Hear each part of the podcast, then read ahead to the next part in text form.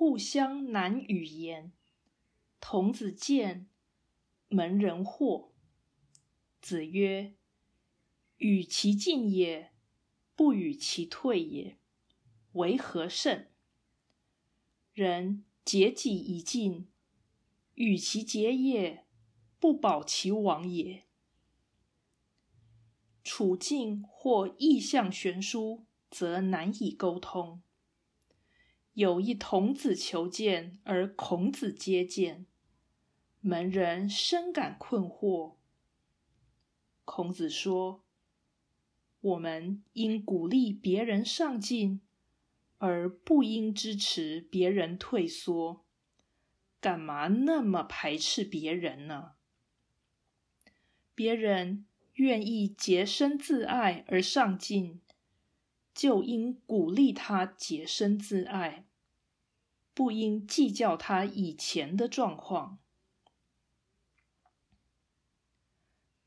道义阐释，本章大意甚为简明合理，但因“互相”一词难解，造成许多误会，甚至使人以为文句已经错乱。互是互益。相与方向的向互通，或为地方之意。互相意思是所处或所趋差异甚大，这原是指取向或处境几乎对立之意。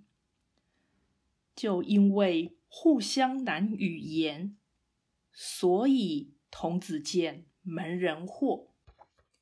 于是，孔子乃苦心试教，劝告弟子应以体谅或承担的态度帮助别人上进，不应该以经验相差太多而不愿教导。一言之，本文是圣人有教无类的高尚情操表现。学者对于此说早有所闻，但几乎没有体会或如此之心，以至于“互相”一词把知识打乱，而使此章的解释低估了孔子的善意。